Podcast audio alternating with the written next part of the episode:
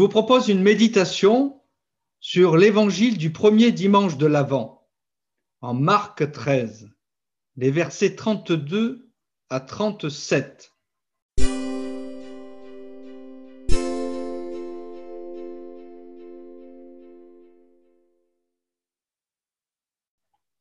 Ce jour et cette heure-là, nul ne les connaît, pas même les anges dans le ciel, pas même le Fils, mais seulement le Père.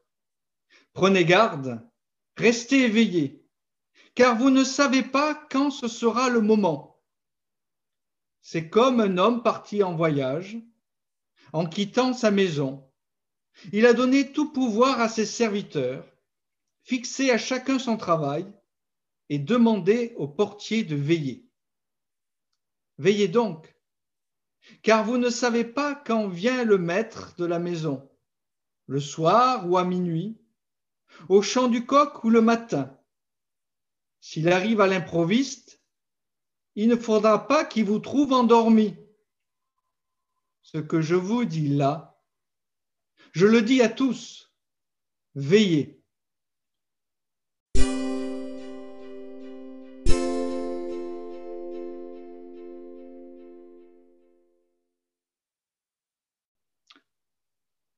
Marc 13 est un discours sur les choses de la fin.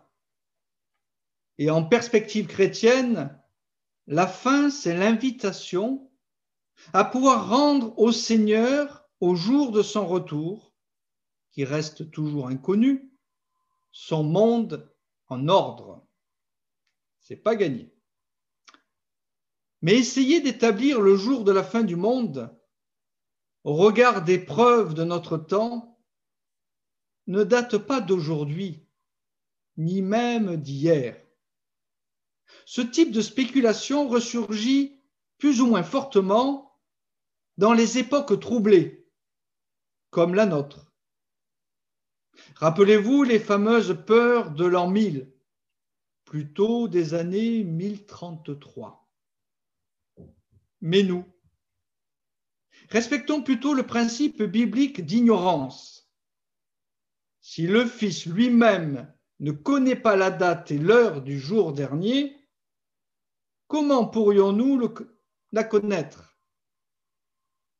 Catastrophe naturelle, pandémie mondiale, guerre, décadence des mœurs, persécution des fidèles. Dans tous ces événements, un certain nombre des lecteurs de Marc distinguer l'Apocalypse, parfois à juste titre. Car si ce type d'événements ne sont pas le signe de la fin des temps, ils sont authentiquement apocalypse, c'est-à-dire révélation, puisque ces horreurs, ces épreuves révèle le vrai visage du monde. Et le visage, notre monde, est tout à la fois le lieu d'une véritable inquiétude, comme aujourd'hui, et le lieu où nous pouvons discerner les signes du monde à venir, la trace de l'action de Dieu dans nos vies comme de sa grâce. Ainsi, quelles que soient les épreuves que nous vivons ou que nous pourrions vivre, au-delà des saisons froides et déprimantes, il y a toujours des merveilles à venir. Le retour du soleil après la pluie, le vert du printemps, symbole d'espérance, l'éternel triomphe de la vie, nous le signifie tout bourgeonnement peut devenir parabole du royaume à venir, d'une aube nouvelle pour l'humanité. Enfin, les divers passages sur la fin des temps des évangiles ne nous invitent pas à ne rien faire, en remettant tout à Dieu dans une sorte de fatalisme résigné. Au contraire, elle nous impose de veiller en veillant les uns sur les autres.